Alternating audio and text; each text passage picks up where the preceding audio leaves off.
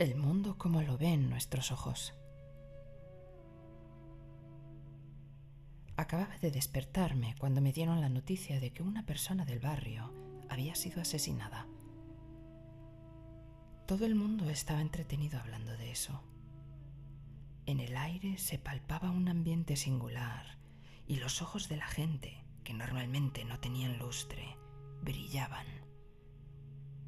No sentían ni dolor ni pena, solo una sensación patológica y desagradable en el entorno. ¿La muerte y el asesinato pueden producir placer? ¿La destrucción también puede provocar felicidad? Es posible que sí, porque si no, la mente de la gente no mostraría tanto entusiasmo por las guerras. Cuando la corriente de la vida no va por el cauce de la creatividad, se ve envuelta en la destrucción sin darse cuenta.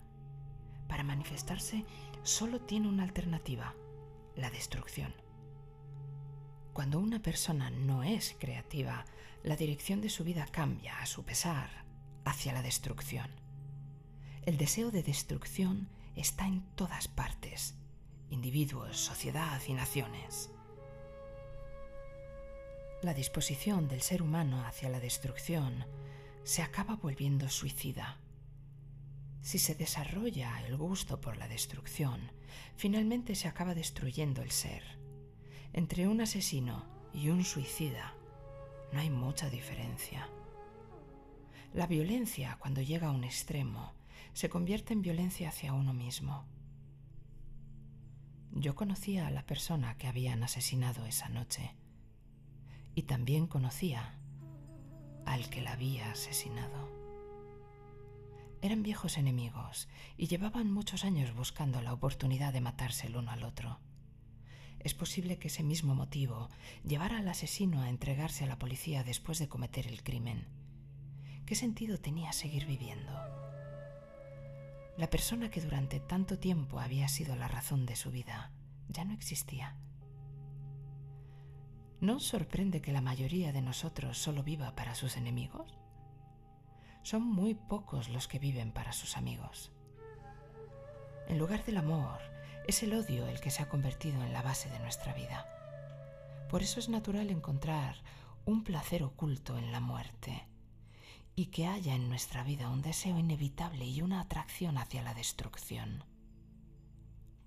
Esta es la razón por la que la gente se siente atraída hacia la violencia y las naciones se sienten atraídas por las guerras. ¿De dónde sale este odio? ¿No nos estamos vengando de los demás por no haber sido capaces de alcanzar la culminación de la felicidad en nuestra vida? Probablemente sea así porque queremos culpabilizar a los demás de lo que no hemos sido capaces de conseguir y de ese modo encontramos una forma fácil y sencilla de no sentir remordimiento por nuestra propia vida. ¿De dónde sale esa enemistad? ¿Nos está avisando de que no hemos conseguido ser amistosos? ¿La enemistad se acaba cuando matas al enemigo? El origen del enemigo es la enemistad por eso, aunque lo destruyas, la enemistad seguirá estando ahí. ¿Se destruye la amistad por la muerte de un amigo? El amigo y el enemigo están fuera, pero el origen está en nuestro interior. El Ganges de la vida está fuera, pero Gangotri, el nacimiento del Ganges, siempre está en nuestro interior encuentro mi eco en todos los demás. Lo que yo soy se refleja en el resto. Esto me recuerda a un incidente. Era una noche de luna nueva. Un hombre estaba a punto de irrumpir en una casa para asesinar a alguien. No había nadie a su alrededor, pero le daba mucho miedo entrar en la casa. Estaba rodeado de silencio. Sin embargo, en su interior había mucho ruido y agitación. Asustado y con las manos temblorosas, abrió la puerta. Para su sorpresa descubrió que no la habían cerrado con llave. ¿Qué significaba eso? Cuando abrió la puerta se encontró de frente a un hombre fuerte y de aspecto peligroso que le apuntaba con una pistola. ¿Sería el guardián? Ya no había vuelta atrás. Tenía de frente a la muerte. Ni siquiera tuvo tiempo de pensar. Disparó su pistola en defensa propia. Todo esto sucedió en una fracción de segundo. La casa reverberó con el sonido de la bala y algo se rompió y se hizo pedazos. ¿Qué había ocurrido?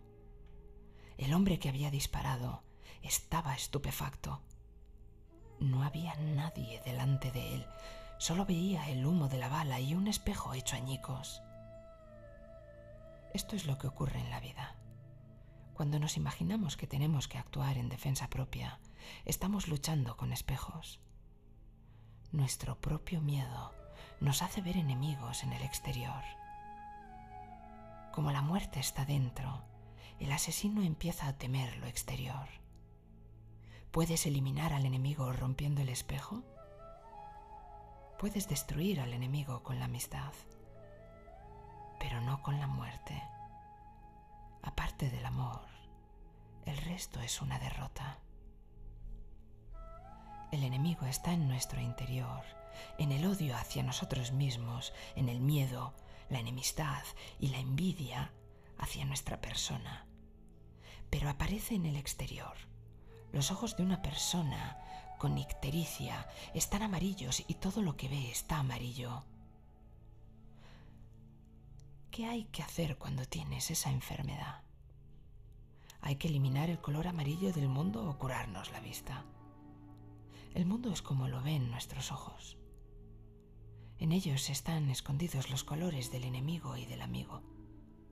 Nadie quiere tener enemigos. Sin embargo, seguimos valorando la enemistad. Incluso por nuestro deseo de querer eliminar al enemigo, es evidente que no queremos tener enemigos, sino amigos, pero alimentamos el odio en nuestra sangre.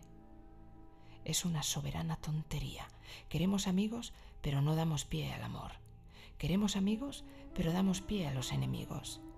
Matamos al enemigo, pero al hacerlo estamos matando también al amigo en potencia. Sembramos veneno cuando lo que queremos cosechar es néctar. Eso es imposible.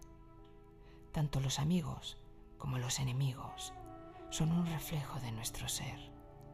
Si soy amor, todo el mundo es amigo. Si soy odio, hasta la existencia es mi enemiga.